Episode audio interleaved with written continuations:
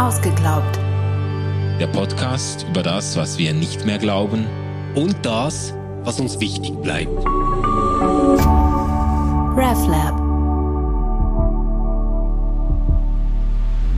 Hallo und herzlich willkommen zu Ausgeglaubt. Ähm, heute mit einem ja, man würde sagen, something completely different zu letzter Woche. Ja. Letzte Woche, Manu, kam unsere Folge zu Jordan Peterson, ähm, 12 Rules for Life. Heute sprechen wir über alte weiße Männer, ein Schlichtungsversuch von Sophie Passmann.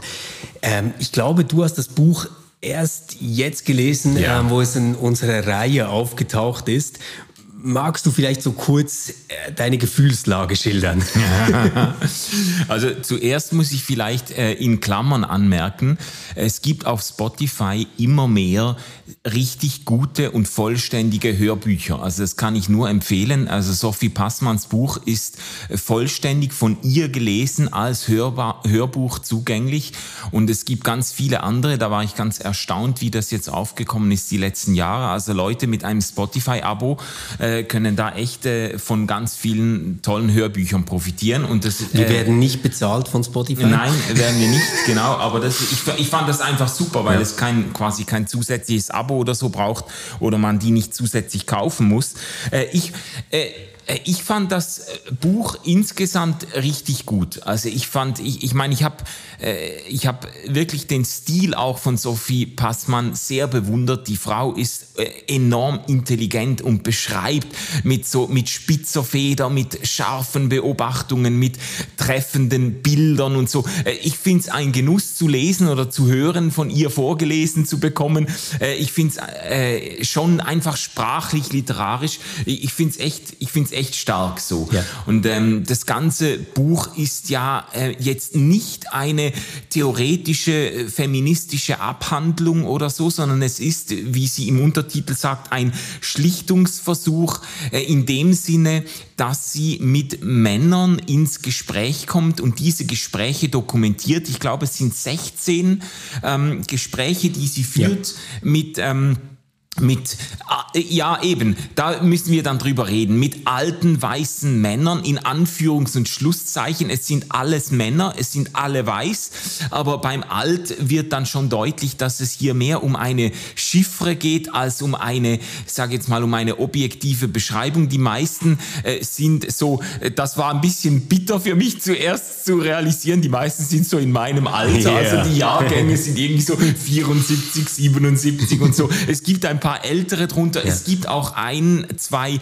deutlich jüngere drunter. Ich glaube, der jüngste ähm, ist ist Kevin Kühner. Kevin Kühnert, der war 29, also äh, das trifft jetzt ähm, in der Wahrnehmung der wenigsten ähm, äh, das äh, Adjektiv alt unbedingt, aber eben es geht um einen äh, um ein Feindbild, wie sie es nennt. Ja. Also ich, äh, du hast gefragt, wie ich das äh, Buch fand. Ich fand es äh, super unterhaltsam, ich fand es spannend, gut äh, verfasst. Ähm, ich fand es auch irgendwo an vielen Stellen doch äh, genügend konziliant, um jetzt nicht den Eindruck zu bekommen, äh, da unterhält sich eine Frau äh, mit Männern in der Absicht, die einfach kollektiv in die Pfanne zu hauen oder so. Das ist überhaupt nicht äh, Die der Eindruck. den- Storyline ja. geht ja eigentlich so, dass ähm, Sophie Passmann sagt, ja, ich lebe da so in einer bestimmten Bubble. Also bei ihr ist das vor allem so eine Twitter-Bubble ähm, unter Feministinnen.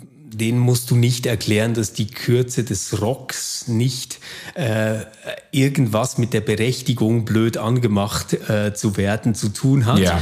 Äh, Und jetzt will sie für einen Sommer diese Bubble verlassen und trifft ganz viele Männer zum Gespräch, darunter ähm, Mickey Beisenherz, Kai Diekmann, ähm, Sascha Lobo, zu dem sie schon fast so ein väterliches Verhältnis hat. Ähm, das ist ja das erste Gespräch, das kommt aber auch Tim Raue oder Marcel Reif ähm, und einige andere. Ähm, und stellt ihnen eigentlich immer die Frage, bist du ein alter weißer Mann? Und daraus entwickeln sich dann ähm, Gespräche, die manchmal unfreiwillig komisch werden für die Befragten. und manchmal auch wahnsinnig lustig werden durch die Gedankengänge und Beobachtungen, die Sophie Passmann so mitliefert. Ja. Ich selbst hatte so diese ähm, zuerst Lese- und dann Hörerfahrung, dass ich immer wieder gemerkt habe, jupp, erwischt. Mhm. also ich fühlte mich oft getroffen. Ja, und du hast das aber auch, du hast das schon länger gekannt. Ja, ja. Das ist ja, glaube ich, von 2018 ja, oder 2019 2018 so, ja? ist es rausgekommen. Und du hast das dann bald schon gelesen. Ja. Ja. Also ja, ich bin ein Sophie Passmann-Fan. Ja, okay, gut, gut zu wissen. Ähm, äh, vielleicht eine Vorbemerkung noch oder eine Anmerkung. Äh, ich, habe äh, das Buch auch mit Bewunderung gelesen und auch irgendwo mit Hoffnung, weil Sophie Passmann eigentlich das macht, was ich immer wieder als vielleicht als Ausweg aus dieser polarisierten und fragmentierten Gesellschaftslage angezeigt habe, nämlich sie sucht Begegnung mit Menschen. Und ich finde das schon mal sehr verheißungsvoll. Ich habe immer, äh, äh ich habe äh, immer den Eindruck gehabt und das auch immer mal wieder selber versucht, eben mit Leuten, die mir auf Social Media irgendwie komplett quer kommen oder wo ich das Gefühl habe, meine Güte, auf welchem Planet lebt der oder die eigentlich, äh, dann das Gespräch zu suchen, sich beim Kaffee oder beim Feierabendbier zu verabreden und dann den Menschen jenseits der zugespitzten Facebook- oder Insta-Kommentare näher kennenzulernen. Und das wagt sie, äh, das äh, würde ich zuerst einmal einfach applaudieren und sagen, das ist eigentlich für mich so ein, auf individueller Ebene zumindest, ist das für mich ein sehr verheißungsvoller Versuch, die, die Begegnung mit den Menschen zu finden und zu schauen, äh, ist das im, im schlimmsten Fall so quasi, ist das wirklich so ein Arschloch oder äh, gibt es da noch Zwischentöne und so? Das finde ich schon mal sehr stark. Ja, und ist ja auch cool, dass sie irgendwie einen Status hat, äh, der es möglich macht, dass sie alle diese Typen treffen kann. Ja. Also ich meine, ist jetzt nicht so, dass wir sagen könnten, komm, äh, wir laden mal Kai Diekmann zum Podcast ein. Ja.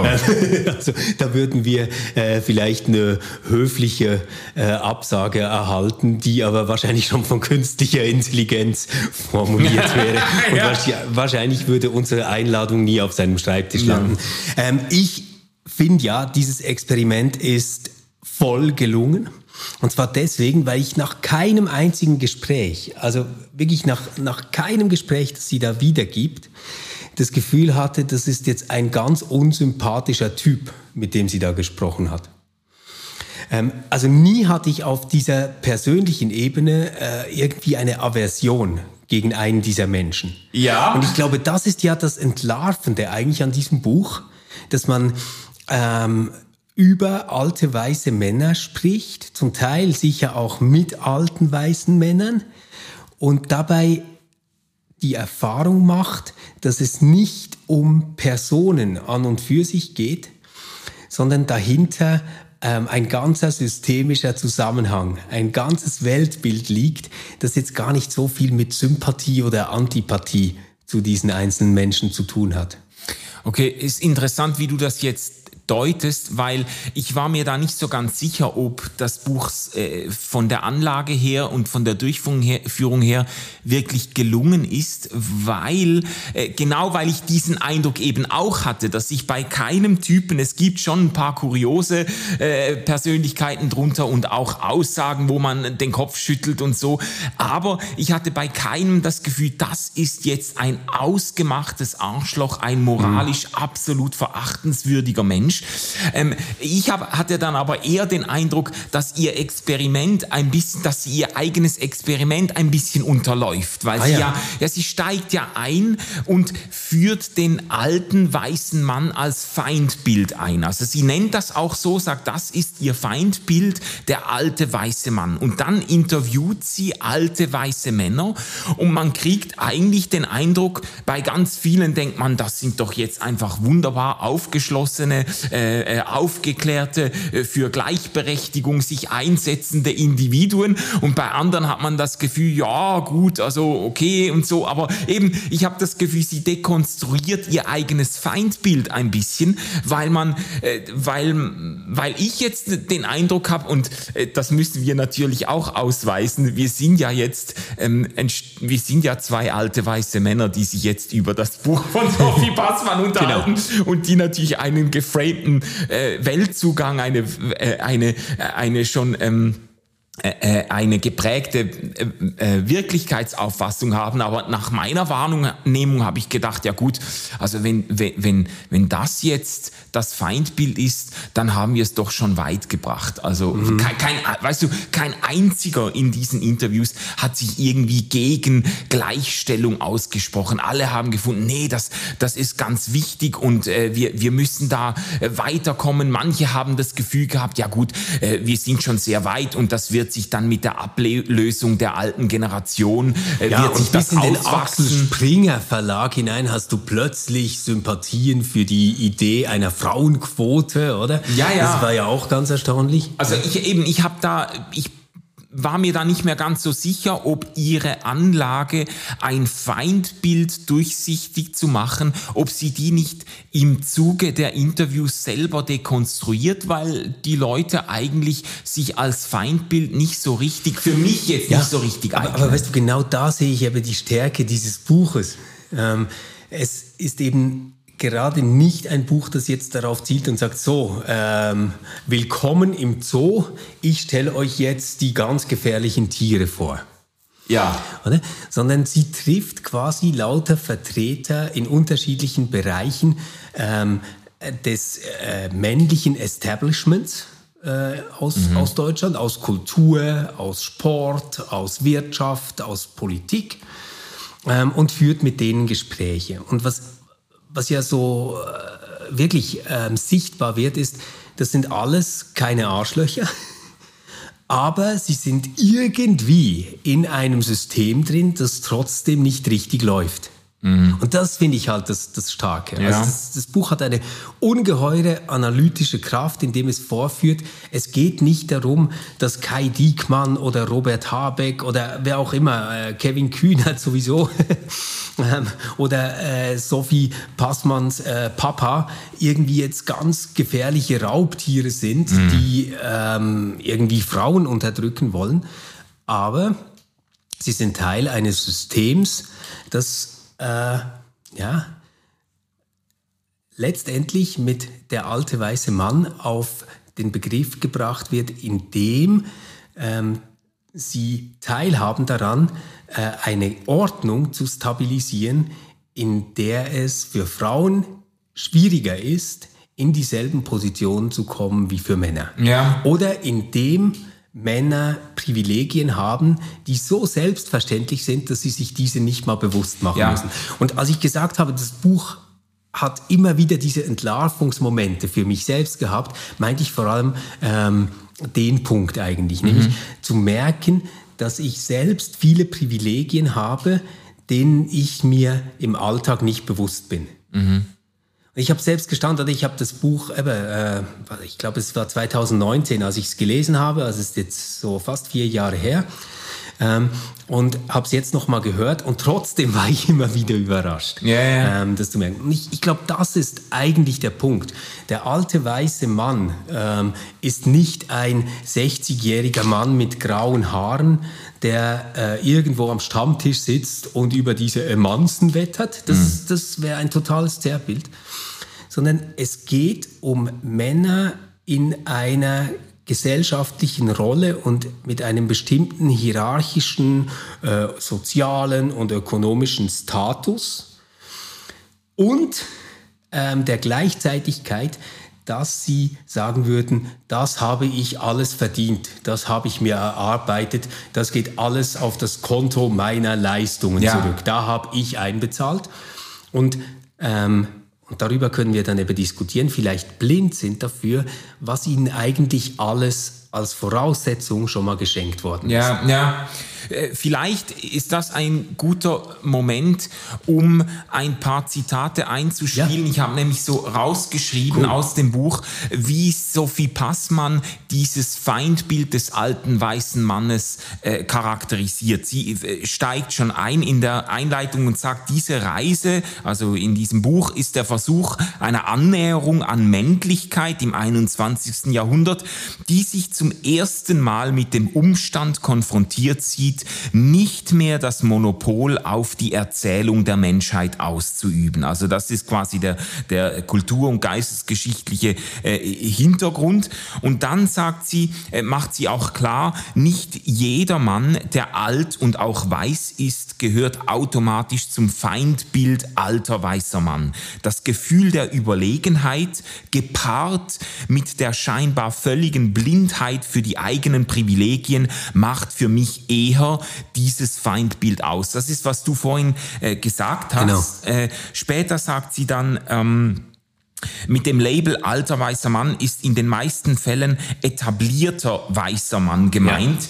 Das Feindbild, das Klischeebild meint das männliche Establishment. Und dann nochmal später, der alte weiße Mann ist eigentlich der Mann im Establishment, der aus seiner Verunsicherung, also sie spricht von der Verunsicherung auch durch die eben veränderten äh, Rollenverständnisse, durch das Aufkommen auch des Feminismus und äh, der äh, ähm, äh, ähm, dem Ruf nach Gleichstellung und so weiter. Also der aus der Verunsicherung keine Reflexion, sondern höchstens Aggression und Ablehnung entstehen lässt. Also das sind so ähm, Definitionsversuche. Sie hat dann ein äh, später mal noch in dem äh, Gespräch mit Habeck mhm. äh, führt sie eine Anekdote ein, die sie für äh, symbolisch äh, hält für das, was sie unter alten weißen Männern versteht, nämlich äh, über äh, eine äh, Anekdote von Kubicki. Ähm, äh, da äh, beschreibt sie Folgendes, bei einer Talkrunde in Schleswig-Holstein wurde er von der Interviewerin gefragt, wie viel Nähe er zu Journalisten zulasse. Und dann, äh, das erzählt dann auch Habeck, der ja mit Kubicki zusammenarbeiten musste. Ähm, ähm, Kubikis Antwort war dann, kommt darauf an, was haben Sie heute Abend vor? fragt er dann die Journalistin. Und äh, Sophie Passmann sagt, dann hätte ich nur eine Anekdote, um den alten weißen Mann zu beschreiben. Ich würde diese wählen. Also das ist jetzt so ein bisschen ein äh, Versuch, äh, ähm, das Feindbild alter weißer Mann ähm, mit den Worten von Sophie Passmann ein bisschen schärfer zu stellen. Mhm.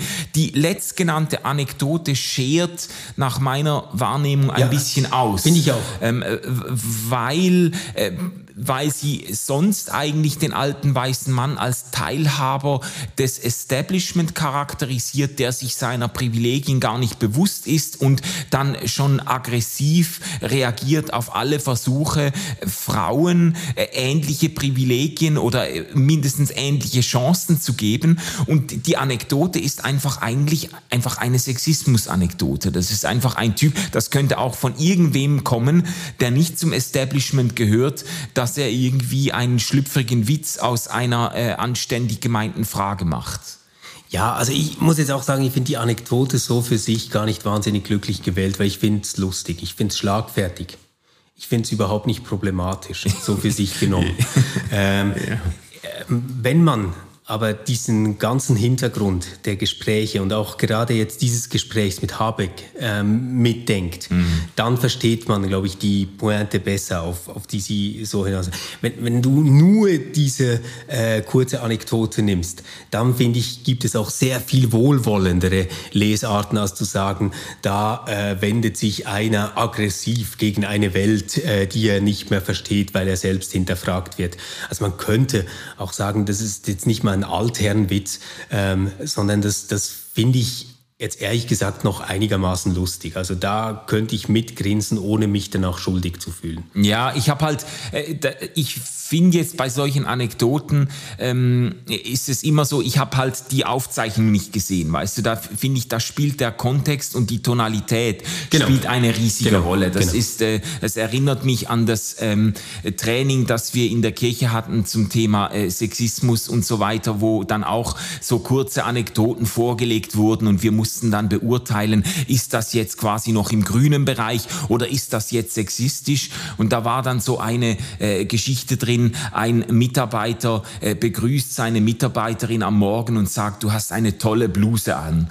Und dann waren sich alle einig, das ist absolut übergriffig, das geht gar nicht. Und ich war dann so ein bisschen irritiert, weil ich dachte, ja, erstens mal äh, mache ich ganz oft Mitarbeiterinnen auch in unserem Team Komplimente, wenn sie, wenn sie äh, irgendwie äh, eine neue Frisur haben oder äh, einen tollen Mantel oder was auch immer. Und ich äh, meine das, würde ich jetzt behaupten, nie sexistisch und es wird auch nicht so aufgefasst. Das haben die mir dann auch auf Rückfrage bestätigt. Und ich habe dann gemerkt, es kommt einfach wahnsinnig auf den Kontext an und auf die Art, wie man das sagt. Natürlich kann ich in einer Art und Weise jemand, äh, einer Frau für eine äh, tolle Bluse. Also, also ich, ich, ich, kann mir jetzt super vorstellen, dass das mega, mega awkward äh, ja, sein und kann. Und, und anzüglich und alles. Natürlich. Denken, Mann, ey.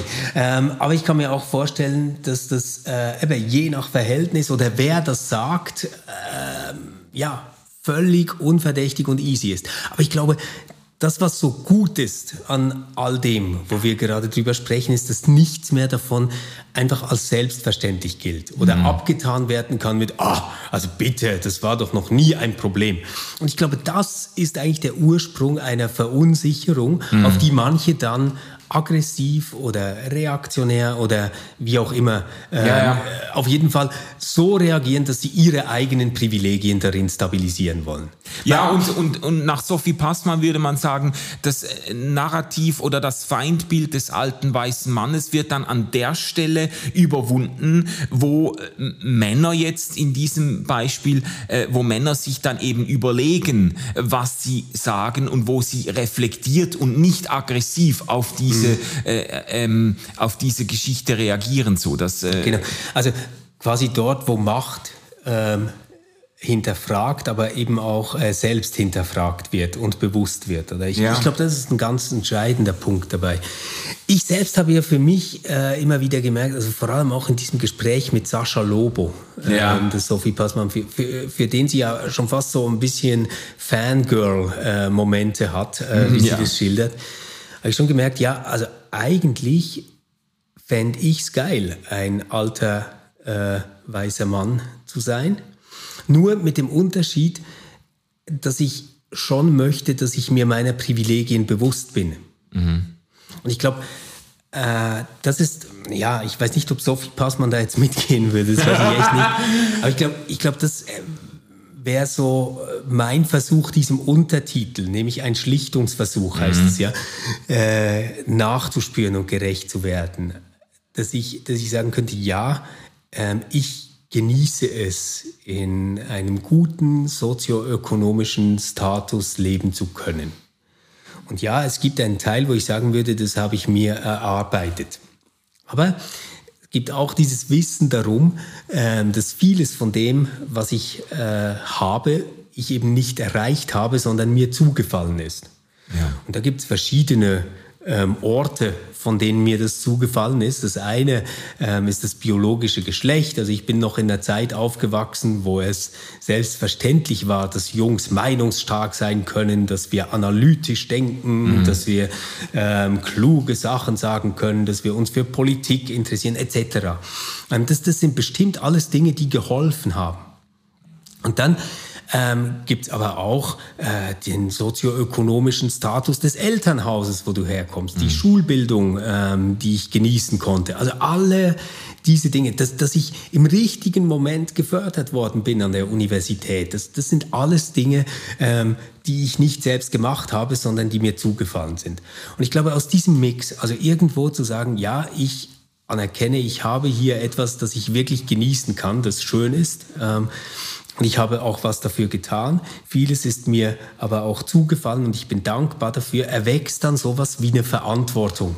Und mein, mein Idealbild wäre jetzt eben nicht irgendwie hinzugehen und zu sagen, ja, äh, ich muss jetzt schauen, dass ich äh, stiller werde und nicht zu viel Platz einnehme und ähm, nicht zu viel Verantwortung trage, sondern das möglichst paritätisch auf ganz viele Schultern verteile und ganz demokratisch ähm, Chef bin oder irgendwie sowas, sondern dass ich sage, nein, ich bin das, aber ich bin das im Wissen darum, ähm, dass daran eine Verantwortung gehängt ist und dass ich dieser Verantwortung nur mit einem guten Maß Demut äh, gerecht werden kann, dass ich erst dann habe, wenn ich das nicht als Selbstverständlichkeit äh, annehme oder als etwas, was meine Leistung nur ist, mhm. sondern als etwas, was mir zu wichtigen Teilen auch zugefallen ist. Ja, ja. Also ich bin mir nicht sicher, ob Sophie Passmann das genü genug wäre schon, aber es ist auf jeden Fall, würde ich sagen, auch nach ihrer Definition wäre das ein großer Schritt aus diesem Feindbild heraus, weil sie ja das Feindbild des alten weißen Mannes gerade an der Selbstverständlichkeit festmacht, mit der äh, weiße Männer äh, ihre ähm, ihre Machtpositionen innehaben und ihre Privilegier, ihre Privilegien eigentlich verleugnen. So, das wäre schon ein großer Schritt. Aber was du jetzt vorhin, das ist vielleicht auch ein Punkt, was mir einfach aufgefallen ist an dem Buch, und du hast das vorhin jetzt angedeutet, auch mit dem, äh, mit dem Hintergrund, mit dem Elternhaus, mit, äh, mit Startbedingungen, die äh, begünstigend sind, das ist mir halt aufgefallen bei, bei, in dem Buch von Sophie Passmann. Einerseits, sie sagt am Anfang, sie hätte ihre feministische Twitter-Bubble ein wenig äh, äh, durchbrechen oder aufbrechen wollen und mal äh, rausgehen und mit diesen Männern sprechen.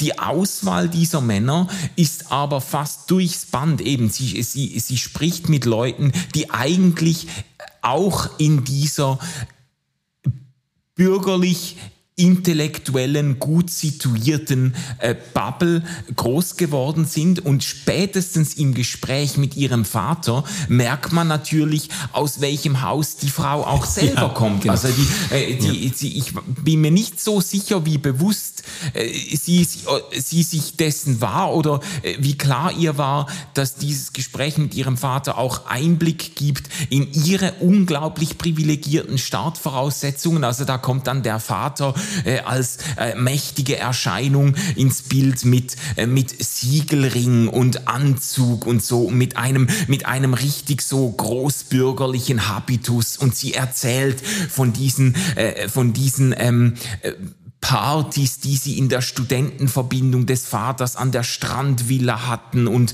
äh, die, die absolut großbürgerlichen Verhältnisse, die sie da genossen hat. Und mhm. äh, da merkt man einfach, die kommt aus bestem Hause, Geld spielte keine Rolle und so. Und äh, das ist ja auch jetzt jenseits der Geschlechterdebatte äh, oder Differenz, sind das ja für sie auch unglaublich privilegierte Startbedingungen, die sie, ja. sie mit bringen. Und es gibt ganz viele Männer, auch ganz viele weiße Männer, die natürlich hier wesentlich schlechtere Karten hatten und es auch gar nie ins Establishment schaffen würden. Also das, das ist, äh, ich will nur sagen, also äh, du sprichst jetzt quasi das Thema des Klassismus an, irgendwo ab, auch. Absolut. Und, und würdest sagen, naja, ähm, wir brauchen da eine ähm, intersektionelle Perspektive drauf, oder? Ja, mindestens eine multiperspektivische, ja. die eben nicht nur ein Gefälle sieht zwischen Männern und Frauen, ja. sondern, auch, sondern auch ganz andere,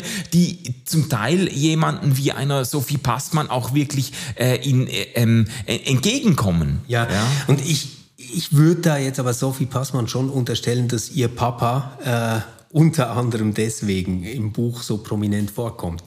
Also ich, ich glaube, es gibt ja von äh, Felix Lobrecht, der hat das mal gemacht äh, in einem Podcast, dass er gesagt hat, ja, ja, äh, Feminismus spannend ähm, für, ich sage jetzt mal, gut situierte Studentinnen. Mhm. Ähm, aber Leute, es gibt ein Sozialproblem, ähm, das äh, mega, mega heftig ist und darüber wird nicht gesprochen.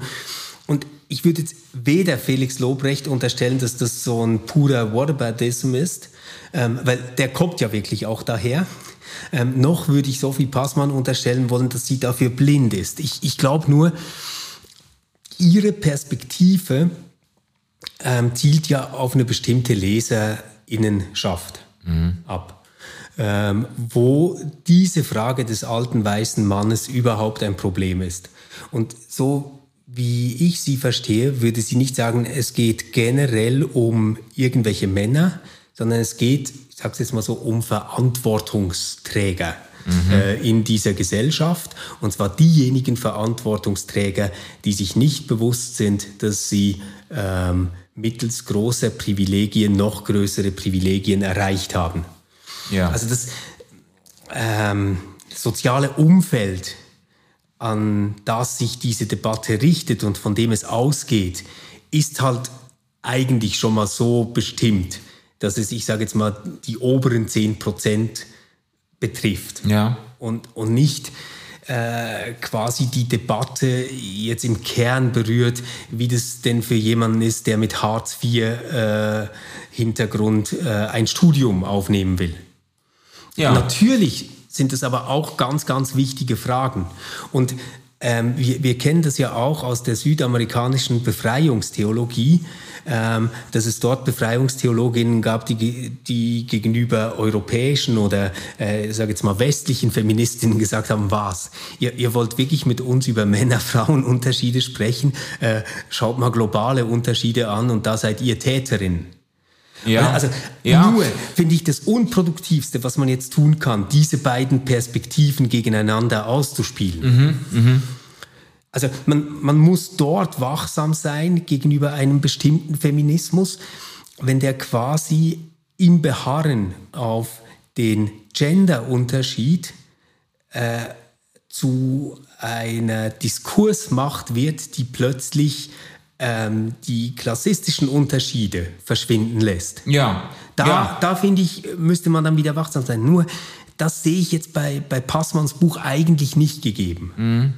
Ja, ich weiß, ich weiß nicht, ich denke einfach, es ist eine gewisse Sie spricht von alten weißen Männern. Es wird immer deutlich im Buch. Es ist eben, es ist ein Feindbild und es ist eigentlich eine Chiffre oder eine symbolische Bezeichnung.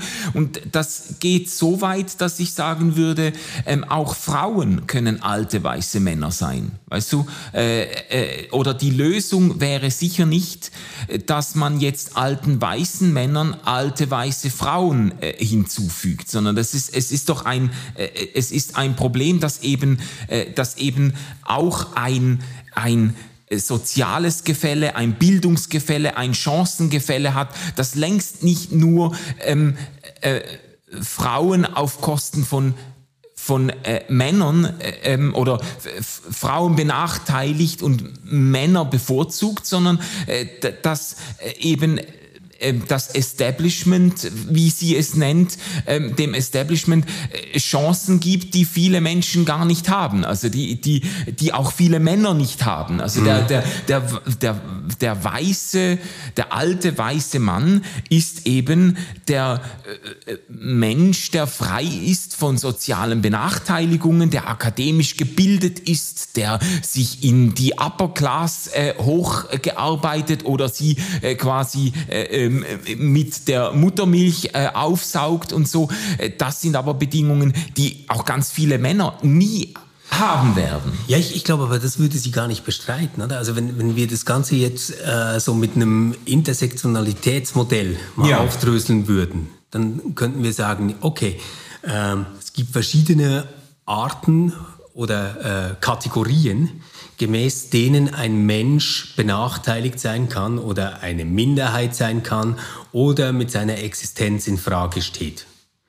Zum Beispiel ist das der soziale Status, ähm, der sich äh, durch die Herkunftsfamilie ergibt. Mhm. Das ist ja wahrscheinlich nicht ein Zufall und äh, ziemlich sicher nicht genetisch bedingt dass jetzt Kinder von AkademikerInnen-Eltern ähm, viel eher eine gymnasiale Laufbahn einschlagen, also äh, irgendwann Matura ablegen, ja. als Kinder, die nicht aus einem Akademikerinnen-Haushalt kommen. Mhm. Und das hat mit ganz, ganz vielem zu tun, was du eben nicht einfach biologisch erklären kannst, sondern mit Rollenbildern, mit ähm, ja, Präferenzen, Selbstverständlichkeiten, ja, mit, die mit, diese Kinder eben quasi mit der Muttermilch aufnehmen. Ja, mit, so mit, Sozialisierung, mit, es hat auch mit genau. Wohnort zu tun. Genau. Da ist man dann, da geht man dann eben an die Schulen, an, an denen äh, ähm, Kinder ganz anders gefördert werden als vielleicht in anderen äh, Stadtteilen oder so, in denen viel prekärere Verhältnisse herrschen mhm. und so. Äh, das, das hat, das ist ein ganz, ein vielschichtiges Phänomen, das dazu führt, dass sich quasi das Establishment ständig reproduziert. Genau, so. genau. Und jetzt ähm, gibt es da Männer und Frauen, die ähm, Profiteure sind ähm, von dieser Art sozialer Klassenzuschreibung. Oder? Dann gibt es was nächstes, das wäre zum Beispiel Hautfarbe oder ähm, spricht man die Landessprache oder solche Dinge. Das, das sind alles wichtige äh, Faktoren. Aber das würde, glaube ich, äh, keine Feministin ernsthaft bestreiten. Nur gibt es etwas, und ich glaube, das ist halt schwierig, ähm, in unserer Selbstverständlichkeit, aus unserer Perspektive, als ähm, ja, jetzt Männer einzusehen, die überall in diesen Bereichen schon privilegiert sind. Also wir kommen aus guten Familien, wir haben eine gute Ausbildung gemacht, wir haben Jobs, ähm, die sicher sind und uns Wohlstand garantieren. Oder all das haben wir, also da sind wir überall schon nicht marginalisiert. Und jetzt, jetzt kommt quasi diese weitere Kategorie und das ist die ähm, des sozialen Geschlechts, ja. wenn man so will. Und wieder ähm, sind wir in der Gruppe, die nicht marginalisiert wird. Ja. So, und jetzt, jetzt muss man sagen, bisher hat das gestimmt. Und deswegen ähm, ist dieses Buch so interessant, um unsere Gegenwart zu analysieren, weil jetzt wird genau das plötzlich hinterfragt. Zum ersten Mal wird hinterfragt, ähm, was eigentlich äh, ein, ein alter weißer Mann ist, was überhaupt ein weißer Mann ist, was überhaupt ein Mann ist. Mhm. Und plötzlich wird da jemand markiert als derjenige, der nie markiert wird. Ja. Und das ist ja. eine ähm, ganz komplexe äh, Art der Markierung, weil du jetzt sagen kannst, ja, wofür markiert ihr mich denn überhaupt? Habe ich ja nicht gewählt, bin ich halt. Ähm, das ja, ist ja. doch unfair. Aber, aber darum geht es eigentlich nicht, sondern es, es geht darum, ähm, unter der Voraussetzung dieser ganzen ähm, intersektionellen Perspektive äh, dann zu dem Punkt zu kommen, wo man sagt, ja, und im Fall des reichen, gebildeten, ähm, nicht behinderten, ähm, weißen, äh, reichen Mannes trifft dich keine Markierung. Mhm. Und genau das scheint für diesen Typus Mann die schmerzhafteste Markierung zu sein, die er überhaupt bekommen ja, ja. kann. Das ist übrigens jetzt ein guter Punkt, um wenigstens so in einer äh, Klammer auf das Buch von Luca Di Blasi hinzuweisen. Unbedingt. Der hat äh, schon äh, vor zehn Jahren, 2013, das Buch geschrieben, äh, der weiße Mann heißt es. Und es ist eine, äh, eine philosophisch, kulturgeschichtlich und so weiter äh, sehr intelligente, hochkomplexe auch Abhandlung, in der er genau mit diesen Konzepten arbeitet, mit dieser Frage nach der Markierung und mit dieser ganz eigentümlichen Erfahrung für weiße Männer. Und ich, ich muss sagen, ich habe bei beim Lesen des Buches habe ich mich auch ganz oft ertappt gefühlt, ähm, weil ich tatsächlich nicht gewohnt bin, in einer Schublade zu landen und alleine schon die Zuordnung äh, Alter in Klammer weißer Mann äh, irgendwie eben als Beleidigung empfunden habe, weil ich gedacht habe, ja jetzt werde ich da in eine Schublade gesteckt ja. und ähm, mir nicht bewusst bin oder war, dass ganz viele Menschen eigentlich ständig in Schubladen gesteckt werden und wir sind quasi einfach der anthropologische Normalfall. Also normal ist eigentlich weiß und männlich. Wir sind nicht, wir sind nicht in einer Schublade, wir sind einfach der Mensch. Genau, ja? genau, und, genau. Äh, und der Mensch hat eine Standardreaktion gegen ähm, diese Art und Weise markiert zu werden als nicht markierte, nämlich indem er sagt, ja, also ich bin jetzt gar nicht sicher, hä? heterosexuell oder homosexuell, äh, das spielt doch heute gar nicht mehr so eine Rolle. Also sage ich dann quasi als ja. heterosexueller äh, weißer Mann, oder? Äh, spielt doch gar keine Rolle mehr. Ähm, der sozioökonomische Status ist doch viel wichtiger. Oder ich kann sagen, ja, Mann, Frau spielt doch heute keine Rolle mehr. Ähm, bei der Kirche ist doch jetzt eine Präsidentin. Ähm, ist doch viel wichtiger, dass wir noch nie eine Nicht-Akademikerin auf diesem Posten hatten. Weißt du so? Oder man, man, man ähm, spielt dann quasi das Spiel, dass man Markierungen gegeneinander ausspielt. Ja, ja. Und ich glaube, das ist eigentlich ähm, unverantwortlich aus der Position gerade nicht markiert zu sein. Mhm. Ja, ja. Also da könnten wir was Besseres tun, glaube ich. Ja. Und eigentlich würde ich, würde ich gerne darüber sprechen, ähm, weil, weil nur dann macht es das Sinn, dass wir als äh, zwei alte weiße Männer überhaupt über ähm, dieses Thema und dieses Buch sprechen. Was wäre denn jetzt eine Zukunftsperspektive? Also wie wünschen wir uns denn jetzt den Umgang als alte weiße Männer mit der Tatsache, dass wir von einem Teil der Gesellschaft darauf aufmerksam gemacht werden, dass wir alte weiße Männer sind. Also wie gehen wir damit um? Mm, das, das mm. fände ich spannend. Ja. ja, also der, äh, ich glaube, ein erster Schritt wäre für mich einmal diesen ähm, Reflex loszuwerden, sich dann immer gleich zu wehren oder eben aggressiv zu reagieren und das Gefühl zu haben, ich werde jetzt hier irgendwie äh, eben, ich werde jetzt hier plötzlich, ich werde jetzt hier wieder zum Opfer gemacht. Das, das äh, erklärt Luca Di Blasi in seinem Buch auch sehr schön, wie er sagt, es, äh, äh, es gibt dann diesen Impuls, sich als Opfer der Opfer zu verstehen und so und äh, und ganz intelligent, wie er das äh, formuliert, es gibt die Versuchung, Dezentrierung mit Marginalisierung zu verwechseln ja. und Privilegienabbau mit Diskriminierung zu verwechseln. Mhm. Also weil mir quasi jetzt äh, oh, zunehmend, zwei ganz wichtige äh, Themen zunehmend an, ja. bestimmte Privilegien abgehen oder nicht mehr zukommen, äh, fühle ich mich jetzt äh, diskriminiert, obwohl es eigentlich nur darum geht, äh, Privilegien äh, gleichmä äh, gleichmäßiger zu verteilen oder anderen Menschen auch Chancen zu geben und so. Also ich fand das schon sehr stark und man muss, ich glaube, der erste Schritt für mich ist so diesen, diesen Abwehrimpuls irgendwie äh, los äh, zu werden und sich, und sich dann zu fragen, ähm, ja, was, was kann ich eigentlich dazu beitragen, dass, ja. Äh, dass, äh, dass die nächste Generation irgendwo, ähm, dass da Menschen, Frauen, marginalisierte Gruppen irgendwo äh, bessere Startbedingungen kriegen, als sie es in meiner Generation noch hatten.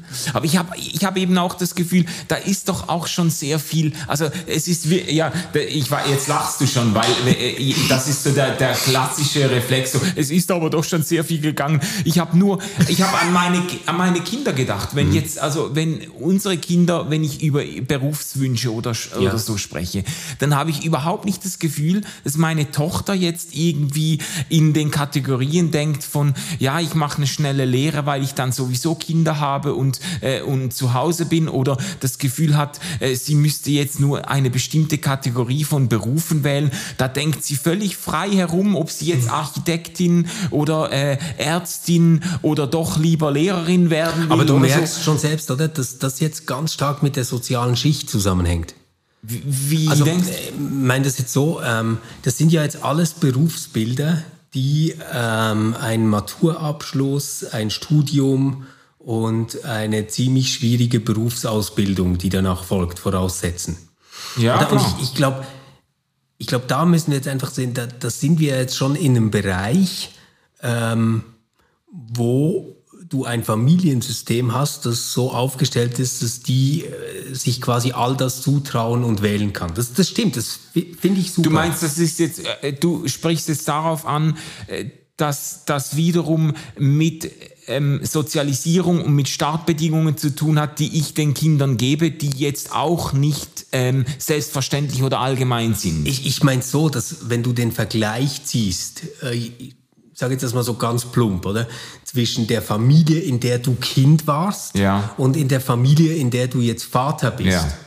Dann ist es nicht nur darauf zurückzuführen, dass sich ähm, Genderverständnisse geändert hätten, sondern auch, dass sich konkret dein lebensweltlicher, äh, sozioökonomischer Status und deine und, und, und, und dein gesellschaftlicher Ort ähm, geändert hat. Ja, ja. Ja, das stimmt. Im Familiensystem. Das, das, gilt dann natürlich nicht, wahrscheinlich nicht für alle Mädchen in der Klasse meiner Tochter. Das genau. ist nicht bei allen gleich. Äh, das ist aber auch. Mh, Also, äh, mir ist einfach der, äh, ich wollte die, diese, diesen äh, Einspruch oder diese Bemerkung noch anführen, als du von unseren Privilegien erzählt hast. An einer Stelle würde ich dir vielleicht widersprechen. Wir stammen doch beide, also was heißt aus gutem Hause? Wir stammen beide eigentlich aus Nicht-Akademikerfamilien, oder? Also ich, für mich, ich, ich stamme eigentlich, ich komme aus einer Arbeiterfamilie und zwar ja. äh, auf weite Generationen zurück. Ich kann mich an, es gibt ja. keinen Akademiker, Akademiker in meinem äh, Stammbaum, an den ich mich erinnern könnte, für meine Eltern, dass ich einen Doktortitel gemacht habe. Die waren aufgeregter als ich. Für die war das viel bedeutsamer als für mich. Ich habe mhm. das, ich habe da dran gearbeitet und gefunden, ja schön, dass ich das jetzt kriege. Aber ja. meine Eltern, die haben sich fast nicht mehr eingekriegt, weil ich jetzt da ja. eben ein Stück weit aus einem gewissen Milieu irgendwie mich mich äh, heraus oder äh, gearbeitet oder was auch immer ich bin. Ich habe da wie ein Stück weit die, äh, die, die, die Rolle aufgesprengt, die, die wir in unserer Familie so präfiguriert hatten. So, dass ja, es ist nur wichtig zu sehen, dass das in einer Zeit gelungen ist. Also ich würde ganz viel Ähnliches auch für meine Familie sagen. Ja. Aber dass das in einer Zeit gelungen ist, in der du quasi über das Einkommen, das du erzielt hast, eine soziale Klasse überspringen konntest über die Kinder.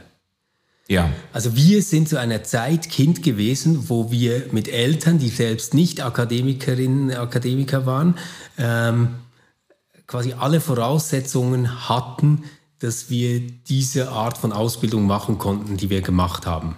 Das ja. war in der Generation zuvor noch nicht gegeben, oder? Und, und deswegen ja. ähm, kann man sagen, ja, okay, da hat man irgendwie, ähm, hat sich die Gesellschaft verändert.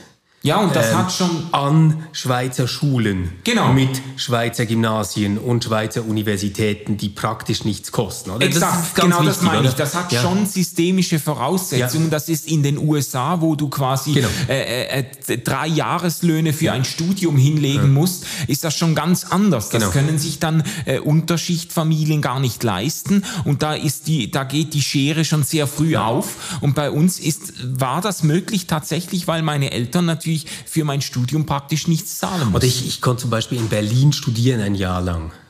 Und ich habe da ähm, Studentinnen und Studenten getroffen, ähm, die wirklich mit sehr, sehr wenig Geld ihr Studium, äh, ich meine jetzt nicht USA, sondern Deutschland mhm. organisieren mussten, weil die Eltern einfach gar nicht das Geld hatten, sie zu unterstützen. Und dann bist ja. du auf diesem staatlichen Mindestsatz und das ist wirklich wenig.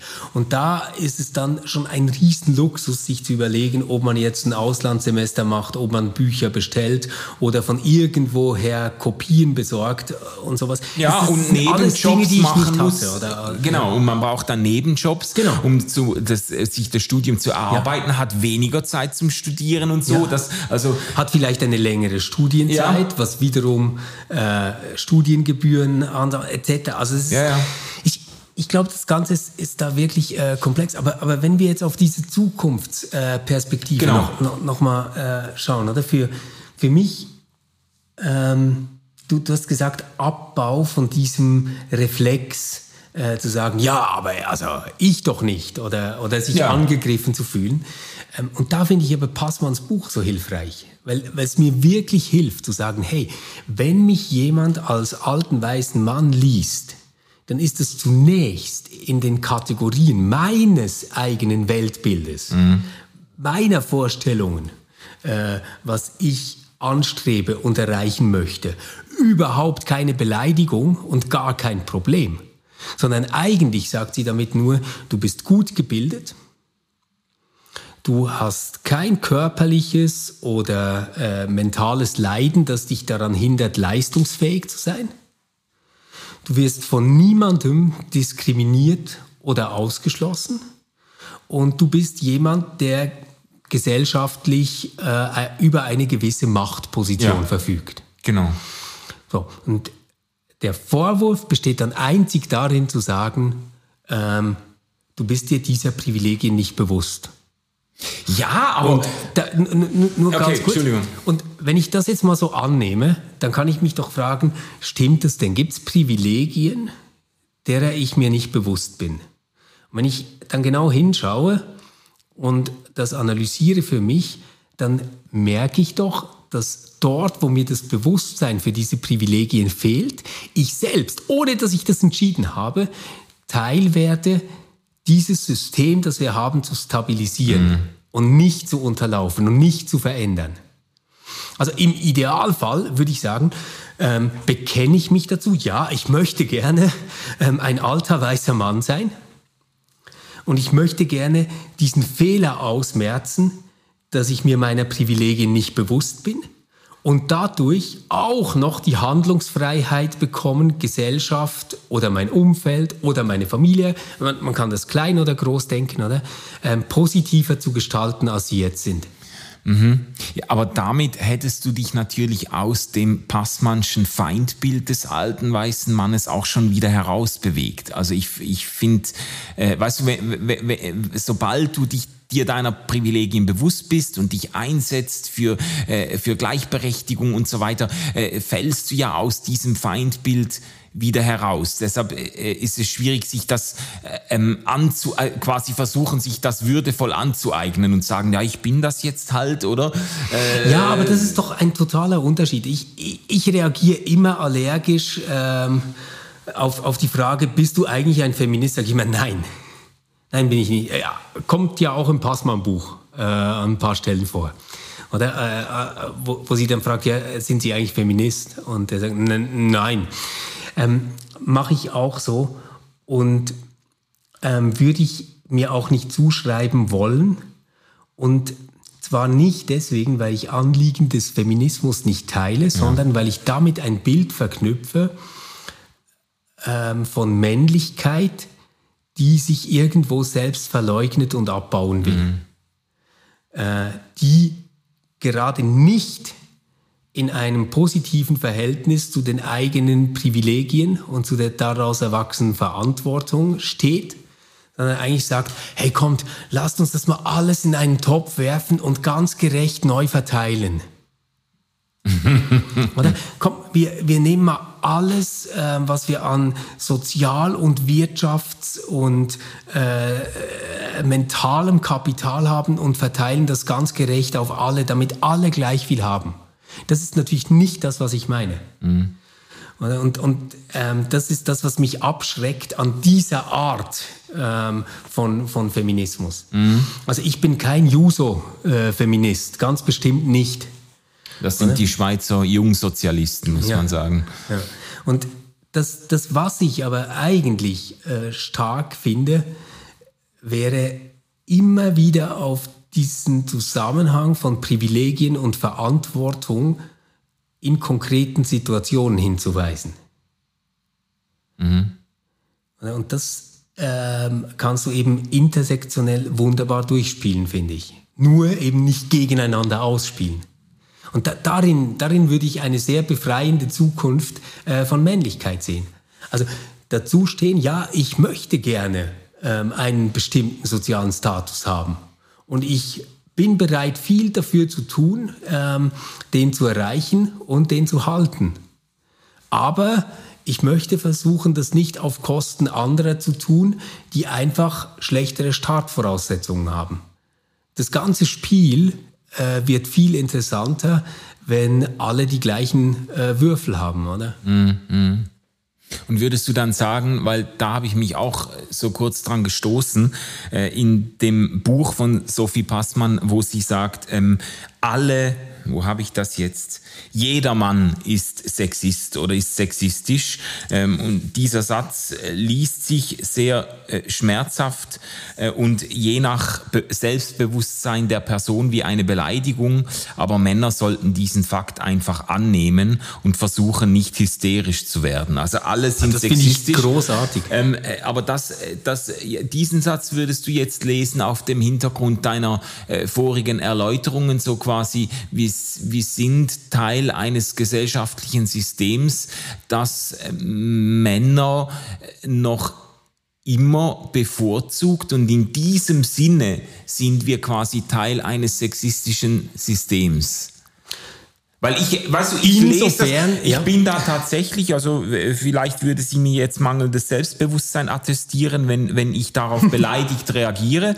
Ähm, aber ich finde das beleidigend. Ich, ich fühle mich, ich würde dem widersprechen, ein Sexist zu sein oder ein Rassist zu sein, weil diese Begriffe für mich äh, erstens mal sehr moralisch konnotiert sind. Das mhm. sind eigentlich, für mich sind Sexisten und Rassisten sind für mich letztlich böse Menschen, äh, die ganz ja. bewusst andere Menschen aufgrund ihres Geschlechts oder ihrer Hautfarbe oder ihrer Herkunft äh, geringschätzen, diskriminieren, ähm, übervorteilen. Ähm, und das ist, das, ich würde jetzt einfach behaupten, das bin ich nicht, das will ich nicht sein und wer mir das zuschreibt, beleidigt mich. Ja, aber du fühlst, glaube ich, den Begriff anders. Ja, genau. Und ich habe auch äh, ich mache das jetzt in Analogie, oder? Äh, gibt ja auch die Rede davon, dass äh, alle Weißen Rassisten sind. Ja, genau. Genau. Und, und jetzt gibt es sofort diesen inneren Reflex, dass man sagt, nein, also das kann man so nicht sagen. Also ganz bestimmt äh, ich nicht. Ich, mhm. ich, bin doch kein Rassist. Äh, und das ist, das ist halt dann die langweilige Art ähm, von Positionsbezug, finde ich. Das viel Spannendere ist, ähm, sich zu fragen, inwiefern dieser Satz wahr ist und was er zeigt. Und ich wechsle jetzt mal zuerst auf das Sexismus-Thema und mhm. dann können wir vielleicht auch das Rassismus-Thema äh, nehmen. Die Frage ist ja nicht, tue ich Dinge, die moralisch so sind, dass sie das Urteil sexistisch verdienen, sondern die Frage ist, gehöre ich zu einem System, in der Art und Weise, dass ich strukturellen Sexismus unterstütze. Mhm. Und da würde ich sagen, ja klar, selbstverständlich. Also natürlich tue ich das. Ähm, und insofern ähm, bin ich ein Sexist. Ja, und insofern, also da, das würde ich natürlich auch so sehen. Ja, ja. Und, und jetzt, jetzt, kann man es weiterziehen. Unterstütze ich als weißer Mann ein System, das rassistisch ist? Ja, klar. Oder? Weil, weil sonst stell dich mal ähm, an den Hauptbahnhof in Bern, ähm, sagen wir mal so ab 11 Uhr abends und schau mal, wer kontrolliert wird und wer nicht. Aber das ist ein System, das wir ähm, demokratisch, politisch als Gesellschaftsordnung unterstützen und gerade äh, als Weiße, äh, die in ganz, ganz vielen Fällen darüber auch abstimmen können und die das mitentscheiden können in unserer Form äh, von Gesellschaftsordnung, haben wir dieses System gewählt. Oder wir tolerieren es mindestens. Mm. Ja. Und ich, ich glaube, der, der, der Punkt besteht jetzt gar nicht darin, dass, dass du zuerst akzeptieren musst, dass du jeden Tag ganz viele sexistische Dinge tust. Also ich, ich glaube, das wäre wirklich das falsche Verständnis, sondern der Punkt ist, dass du nur akzeptieren musst, dass du und ich durch das, was wir sind und durch die Ordnung an Gesellschaft, die uns dahin gebracht hat, wo wir jetzt sind, eigentlich permanent ähm, Sexismus und Rassismus und Klassismus unterstützen. Mhm. Ja. Ähm, es ist keine moralische Frage. Ich okay. Glaub, das ist der Punkt. Also ich kann, die, ich kann das nachvollziehen und in diesem Framing dann auch ähm, mittragen. Ich wehre mich aber immer noch gegen diese inflationäre Verwendung dieser Begriffe. Das ist für mich, äh, also wenn, wenn alle Männer sexistisch sind und alle Weißen rassistisch und alle äh, nicht ähm, äh, äh, körperlich eingeschränkten sind ableistisch und alle Jungen sind ageistisch und so, dann, äh, dann das ist für mich ein Stück weit auch eine Abwertung äh, oder eine, ähm, eine äh, äh Inflation, inflationärer Gebrauch, äh, der dann der dann es schwierig macht, ähm, ein Wort zu finden für jemanden, der jetzt wirklich sagt, ja, Sophie Passmann, also für eine Frau ist das Buch ganz intelligent geschrieben. Was ist da, das ist, also, wenn, wenn alle Sexisten sind, was ist das dann? Ist, also ja, nein, aber ich, ich, ich mache mal ein Gegenbeispiel mit einem Begriff, den du vielleicht gerne hast.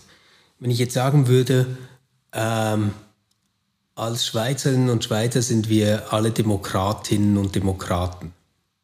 Dann würdest du wahrscheinlich sagen, ja, ja, stimmt. Mhm. Und trotzdem sind wir ja nicht in jedem Lebensvollzug, den wir ausführen, so, dass wir uns demokratisch orientieren. Mhm. Es gibt sehr viele Dinge, die ich nicht demokratisch entscheide. Und es gibt viele Dinge, die ich nicht in einem demokratischen Bewusstsein tue. Mhm. Und das, was ja jetzt passiert, wenn man sagt, alle Männer sind Sexisten, ist, dass du sofort irgendwelche Typen hast, die da sitzen und die Hand äh, ganz nervös hochstrecken und sagen, dass sie gestern Abend aber Nachtessen gekocht haben. Während ja. ihre Frau ein Bad nehmen durfte. Ja, oder dass sie ja, keinen... Aber genau darin besteht der Sexismus, dass das eben ein Gegenbeweis gegen Sexismus sein soll und nicht eine Selbstverständlichkeit ist. Mhm. Das ist doch die Pointe. Oder? Und, und, und genau gleich mit dem, mit dem äh, Demokratischen. Also wenn, äh, wenn du jetzt bestreiten willst, dass alle Schweizerinnen und Schweizer Demokraten sind, dann kannst du das eben auch nicht damit ausheben, dass du sagst, ja, aber stimmen ja gar nicht alle immer ab. Ja. Also, also du kannst quasi nicht mit dieser Einzelfallargumentation ähm, das systemische Problem aushebeln. Und genau das passiert aber auf dieser dumpfen Ebene die ganze Zeit. Ja, ja. Also äh, jedem Politiker, ähm, sagen wir mal, wir, wir äh, sprechen jetzt mit bürgerlichen Politikern darüber, ob der Satz, jeder Weiße ist ein Rassist, sinnvoll ist oder nicht. Ich mache jede Wette mit dir, acht von zehn werden dir nach 30 Sekunden erzählen, dass sie aber auch in ihrem Freundeskreis People of Color haben. Mhm. Interessant ist nur, dass du das betonen musst. Und das zeigt etwas über das System, in dem wir sind. Ja, ja. Ich, ich kann das schon nachvollziehen und äh, das leuchtet mir auch ein. Äh, ich habe immer noch Mühe mit der Terminologie, weil, äh, weil ich halt wirklich den, diese ganzen Begriffe eben eher individualistisch und eher moralisch fülle für mich. Und, äh, und, und das, äh, das macht es dann schwierig, äh, das auf die ganze Allgemeinheit aus, auszuweiten und sagen, wir sind alle Sexisten und Rassisten. Für, für mich sind Sexisten immer noch Leute, die irgendwie äh, Männer, die, die Frauen äh, nachpfeifen oder begrapschen oder Dickpics äh, ungefragt äh, verschicken und so. Und das sind alles Dinge, die mir wirklich so, die so weit weg sind, die, die, wo ich äh, auch im stockbesoffenen Zustand nicht auf die Idee kommen würde. Und äh, deshalb ah ja, kannst, es, kannst du meine letzten Nachrichten löschen? Ja. Gott. Ja, wenn du mir Dickpics schickst, dann ist irgendwie, dann äh, äh, haben wir noch andere. Oder aber ich, ich glaube, daran wird doch jetzt super deutlich, dass das, was du meinst, ist quasi wie wir dürfen die Begriffe nicht so verwässern, dass sie nichts mehr äh, kennzeichnen und wir dadurch blind werden für das, was wirklich ganz, ganz übel ist, was Menschen tun. Mhm. Und ich, ich glaube, wir sind aber eigentlich klug genug, dass wir sagen können, jemand begeht sexuelle Nötigung, indem er etwas tut. Ähm, und das unterscheiden können davon, dass es einen strukturellen Sexismus gibt. Ja. Oder ich, ich und, und ja, ja. das müssen wir wahrscheinlich üben. Das, das stimmt, das müssen wir wahrscheinlich üben. Also es darf nicht dazu führen, dass wir dann sagen, ja, nachts sind alle Katzen grau, ist alles ja, genau. irgendwie dasselbe. Das ist meine Befürchtung. Das glaube ich nicht. Und es darf auch nicht dazu führen, dass wir ähm, das Ganze umdrehen und quasi sagen, ja, ein struktureller Sexismus führt halt dazu, dass du dann ab und zu auch Dickpics verschickst. Das, das wäre auch absurd. Oder dich ab und zu als rassistisches Arschloch äußerst. Mhm. Das ist auch nicht gut, oder? Also ich glaube, da, da sind wir uns einig. Und da teilen wir aber wahrscheinlich auch das Anliegen von Sophie Passmann, ja. würde ich jetzt mal sagen. Ja, ja. Das, das Interessante finde ich halt, dass wir eine Bewegung haben, die zum ersten Mal äh, in der Moderne ähm, überhaupt das markiert, was nicht markiert wird und das, was selbstverständlich ist, plötzlich hinterfragt. Mhm. Und das, das finde ich halt total interessant. Mhm. Ähm, und ich glaube auch nicht, dass der Job damit gemacht ist, dass man das jetzt ähm, auf eine biologische oder eine Gender-Differenz äh, ausführt, aber ich sehe das gesellschaftlich auch nicht darauf limitiert. Also wir haben ein viel, viel wacheres Bewusstsein entwickelt ähm, für Rechte, ähm, die Menschen zukommen sollen, die eine geistige Behinderung haben. Mhm.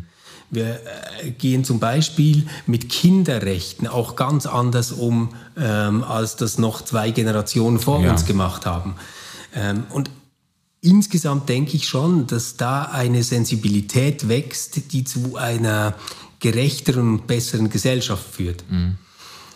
Man darf sich halt dann nur nicht zum Komplize der, ja, ich sage jetzt mal so, des Reaktionären äh, machen, indem man so in einem Whataboutism immer sagt, ja, also erstmal müssen wir das Rassismusproblem lösen und dann ähm, hören wir den Feministinnen zu.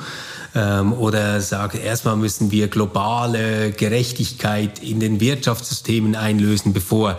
Oder also, äh, weil, ja. weil irgendwo musst du halt anfangen. Und Sophie Passmann hat jetzt diesen Punkt super erkannt und hat da was Tolles gemacht. Andere haben in anderen Bereichen äh, was entdeckt und was Tolles gemacht. Ähm, wir können ja einfach darauf hoffen, dass wenn alle ihr Ding machen, dass es dann insgesamt besser wird. Ja, das ist, das ist, da kann ich mich einklinken. Das ist ein gutes Schlusswort, würde ich sagen. Wir sind, äh, wir sind schon über einer Stunde. Es gäbe aber schon noch viel zu sagen. Ich merke das, äh, äh ich habe auch bei den Vorbereitungen gemerkt, mein Gott, in wie viele Richtungen man da gehen, äh, gehen könnte. ja, ähm, ja. Es war spannend. Ähm, ich hoffe, ihr seid dabei geblieben und äh, habt dieses Kontrastprogramm zu Jordan Peterson ähm, ähm, äh, wohlwollend mitverfolgt. Äh, Vielleicht noch, wer soll das Buch lesen? Ja. Manu, wer soll das Buch Alte lesen? weiße Männer. Schon. Auf jeden Fall, ja. Ja, und vor allem diejenigen, die noch nicht wissen, dass sie es auch sind. ja. Hey, tschüss zusammen, gute Woche und ähm, wir hören uns wieder am nächsten Mittwoch, wenn ihr Lust habt. Und dann mit etwas leichterer Kost, aber ja. wirklich auch sehr spannend. Überraschend ähm, gut. Ja, der deutsche Titel ist so schlimm, dass ich ihn gar nicht sagen will. Auf Englisch heißt The Subtle Art of Not Giving a Fuck. Bis bald. Tschüss. Tschüss. RefLab